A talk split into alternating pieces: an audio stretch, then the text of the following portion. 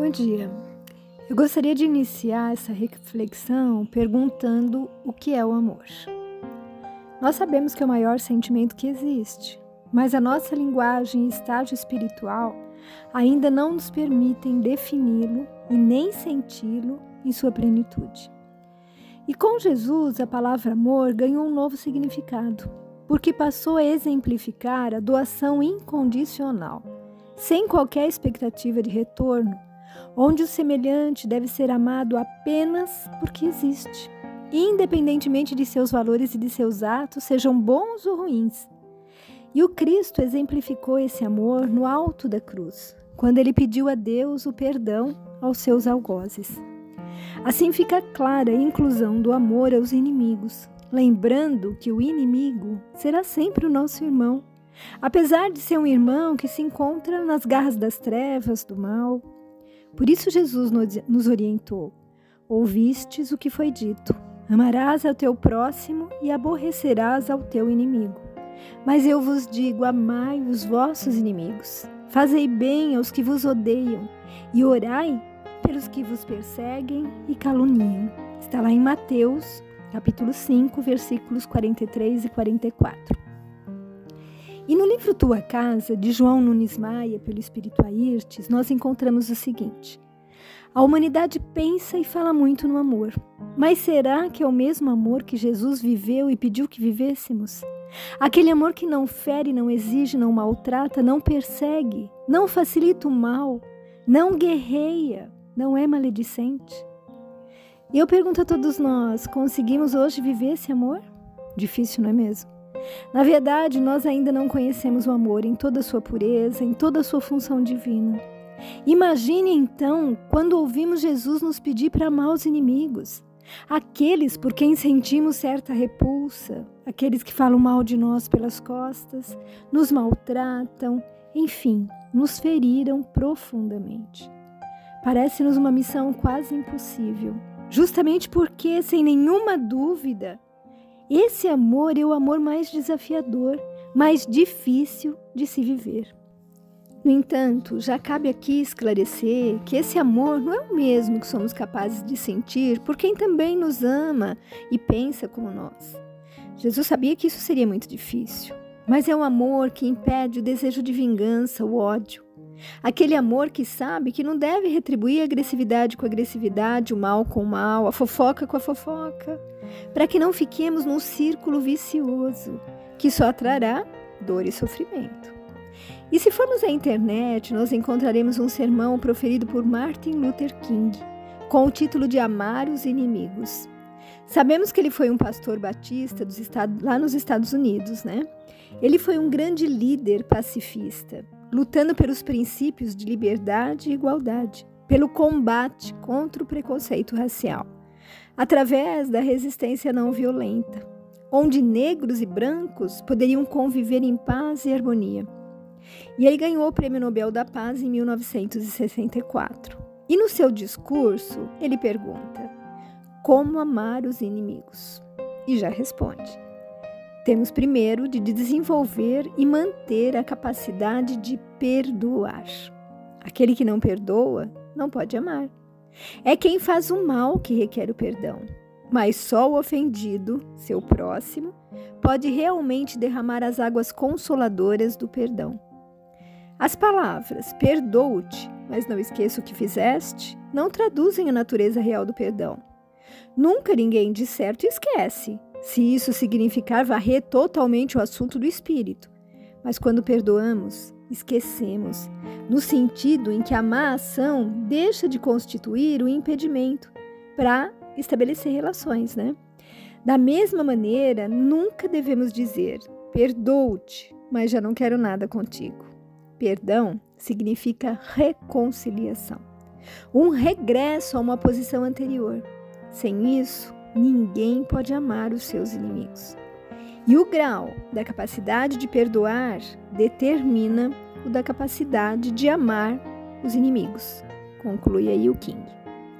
Nós entendemos que, mesmo que os desonestos sejam tão abundantes, que as notícias sobre os políticos, suas leis e arbitrariedades nos revoltem, mesmo sabendo que os criminosos, os políticos corruptos sempre conseguirão sair da cadeia?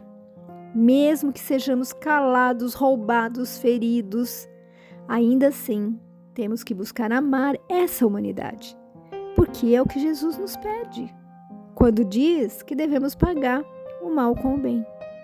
E Jesus ele espera que nós possamos endereçar a essas pessoas é, bons pensamentos, não sintonizar coisas ruins, não os julgar, não lhes endereçar ódio, sentimento de vingança, não lhes desejar a morte, mas sim orar por eles, criando então um ambiente adequado para que possamos viver em paz, independentemente do que estivermos sentindo. Porque assim nós estaremos neutralizando o efeito ruim de tudo que eles nos fazem ou fizeram na medida em que não estamos alimentando revolta e desentendimento.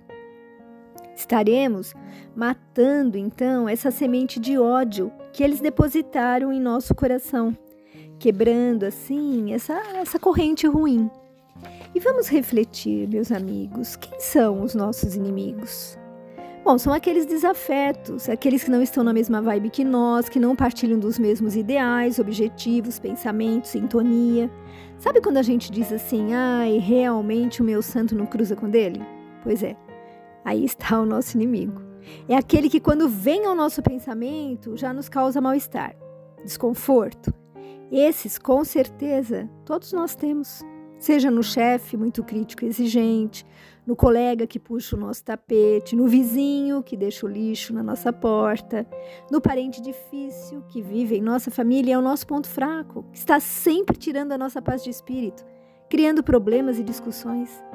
Nós devemos entender que essas pessoas, elas podem e normalmente são nossos adversários do passado, que agora vieram para transformar todo ódio em amor, em perdão, benevolência, amizade para modificar uma relação que foi conflituosa em outra encarnação.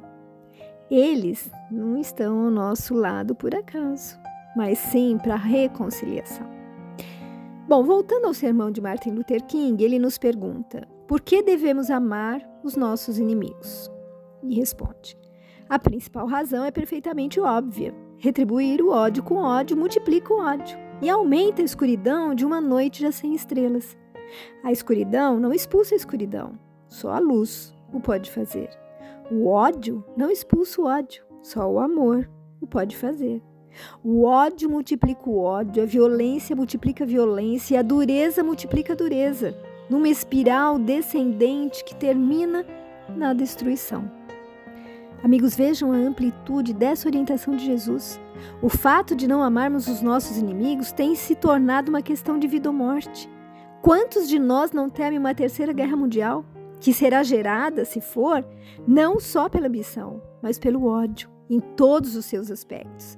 E como já mencionado, é quase como um círculo, um círculo vicioso que se, que se estabelece então. E só o amor é o instrumento poderoso e eficaz para a paz e para a segurança da humanidade. Agora, quem crê, quem tem fé, sabe que um dia o amor verdadeiro vencerá. E no site da Feparana, nós encontramos o relato de uma história muito triste e real, da qual eu faço agora um resumo. O casal tinha uma rede de lojas de 1,99 e voltava para casa quando, ao estacionar o seu carro, a filha mais velha lhe traz a notícia de que seu irmão, o filho de 8 anos do casal, tinha sido sequestrado. Os criminosos fizeram três contatos, exigindo milhões de reais, mas eles pareciam sempre confusos. Até que então a polícia telefona dizendo que havia encontrado o menino. Só que haviam encontrado o menino sem vida, porque os sequestradores, ao serem reconhecidos pelo garoto, o haviam assassinado. Soube-se mais tarde que dois dos três sequestradores eram seguranças de uma loja do grupo. Gente, eu, eu, eu nem consigo imaginar como é ter um filho sequestrado. Ter alguém que a gente ama indefeso aí no caso, uma criança de 8 anos, sequestrada. Eu imagino o turbilhão de sentimentos, de emoções, né, pelas quais aquela família passou, em especial pai e mãe. E o pai, na época, confessa, né, que ele apenas pensava numa coisa: se vingar. Que o ódio era o único sentimento que o mantinha vivo. Ele chegou a arquitetar diversos planos e acabou escolhendo o dia da audiência na corte. Na véspera desse dia, esse pai pegou a arma que ele tinha em casa e resolveu que ele ia entrar no tribunal atirando. Mas sem conseguir dormir, ele rezou, rezou, rezou, rezou até a exaustão, pedindo ajuda, num misto de revolta e de tristeza. E no dia seguinte, ao invés da arma, esse pai levou a Bíblia. E ao ficar cara a cara com os assassinos, ele disse: Olhem para mim. Olhem para o pai do garoto que vocês mataram, se são homens. E os três algemados permaneceram de cabeça baixada. Num ímpeto, então, esse pai, com o coração ferido, disse: eu não vim aqui para matá-los, eu vim aqui para perdoar cada um de vocês. O Pai decidiu pelo perdão ali, na frente de todos e perante o seu coração. Decidir pelo perdão não significa perdoar definitivamente, pois em casos como esses, o perdão completo demora tempo. Decidir por ele significa, num primeiro momento, evitar a vingança é não mais permitir que o ódio comande as nossas ações e nos mate lentamente. Aquele pai decidiu pela vida, pela vida sua e da sua família, porque ele sabia que a morte dos criminosos não traria o seu filho de volta e nem lhes proporcionaria paz. O caminho da paz começou ali, quando ele decidiu não mais odiar. Bom, eu imagino o tamanho da fé e da força desse pai para conseguir agir dessa maneira. Pensem, pensem bem que situação. E eu me pergunto, né?